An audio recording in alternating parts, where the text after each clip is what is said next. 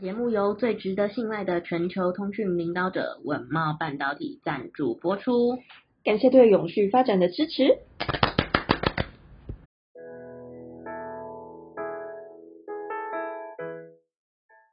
欢迎收听 ESG This Week，我们每天会为您带来重要有趣的 ESG 永续新闻，希望透过本节目提高大家对 ESG 议题的认识，引导大家关注永续发展，共建世界公民新未来。Hello，大家好，我是 ESG 世界公民数位治理基金会的 Angela。Hello，大家好，我是 ESG 永续思维学院的 Helly。学院致力协助你在 ESG 变革中成为机会领先者。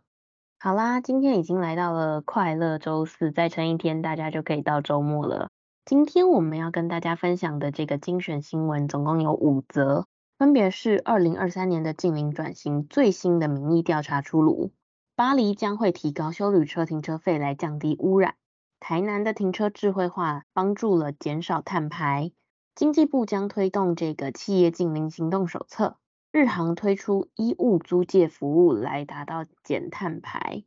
那第一则新闻是关于这个台大风险中心，他们为了要了解民众在于这个气候风险的感知上面，政府的治理信任。能源政策支持近零科技使用等等面向的认知和态度，而进行了二零二三年的这个近零转型民意调查。民意调查的这个结果发现，有将近八成的民众是愿意付取更多的电价，来达到减少未来气候的灾损。那台大国家发展研究所助理教授林俊达针对本次的这个调查说明。发现有九十点八 percent 的民众亲身感受到气候变迁的一个影响，那有八十八 percent 认为不做任何改变会面临重大的灾害，那八十七 percent 认为说应该积极的进行能源转型，有十九点四 percent 的呃这个民众已经受到气候灾害导致身体或者是财务上的一些损失，那其中呢有十五点六 percent 损失超过四十万台币。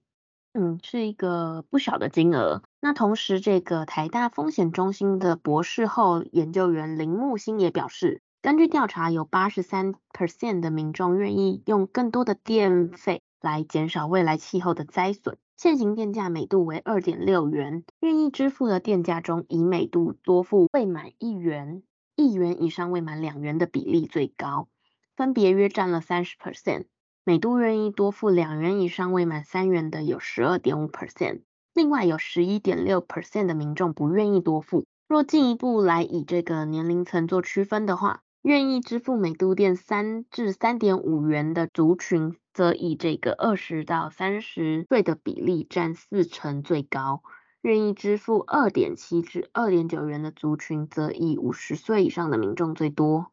那这个台大风险中心的主任周桂田也补充说，以愿意付多一点的电费改用再生能源电力的题目来说，其实有高达七成的民众表达支持。那代表说能源转型已经成为民众普遍的意识。那政府呢，更应该系统性的去规划再生能源的推动。但是呢，有四十八点八 percent 的民众认为说，近年的停电事故其实已经太过频繁，那应该去促进能源多元化以及分散化，并且去强化这个电力的系统韧性。那再来就是第二则新闻，就是呃，巴黎为了去降低汽车的污染呢，他们会提高收旅费的一个停车费。那巴黎市政府日前提案说，为了降低大型汽车在市区内制造的空气污染，将针对燃油引擎的这个收旅车 SUV 提高停车的这个收费标准。那预计在二零二四年的一月就会上路。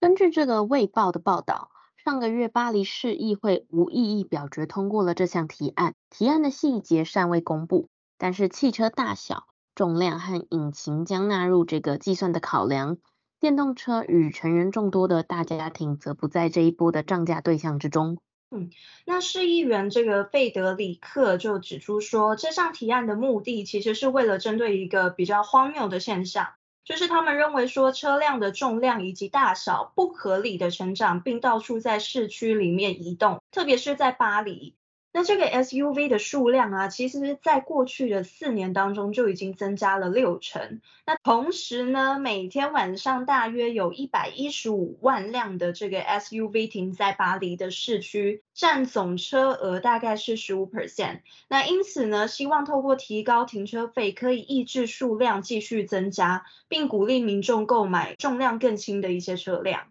那目前呢，除了巴黎之外，里昂与这个格勒诺布尔也都即将推出类似的差别停车费率措施，希望透过昂贵的收费来阻止不必要的汽车进入市中心。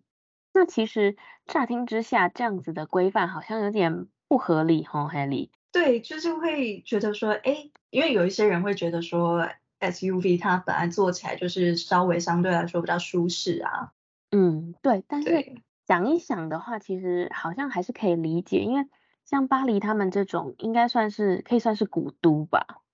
对，所以它的一些道路规划或是它的城市规划，可能本身也不是说非常的宽阔，或者是有一些他们常常不是有他们需要保护的一些建筑，或是甚至路面吗。没错。所以也有可能是有这样子的考量啊。不过如果在台湾的话，我觉得 可能相对来说会不是那么的便民。对啊，就是如果这个措施呃应用在现在的台湾，可能会需要一些时间让大家去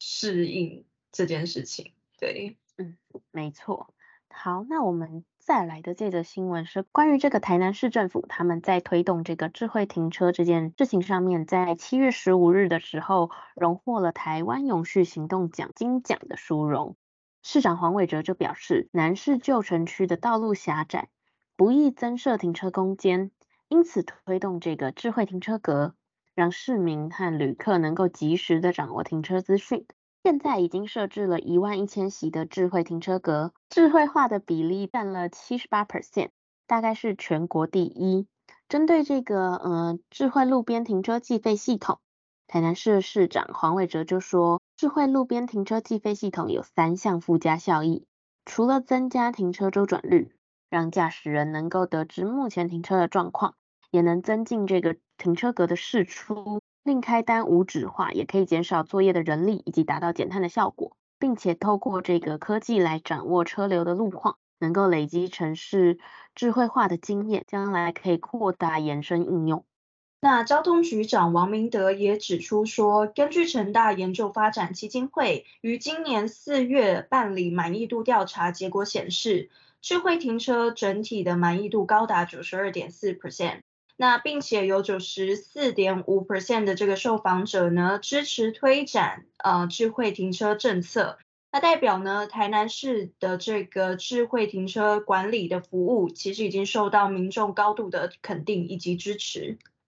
嗯，因此这个系统的推动，它其实不仅能够达到无纸化的目标，每年减少了两百四十六万张停车单据，二点九二吨二氧化碳排放。同时，更经由智慧化科技设备所收集到的这个停车资讯，来透过台南好停 App 提供使用者即时的停车资讯、停车导引，还有停车格的预测等等服务，减少寻找车格去绕驶的时间。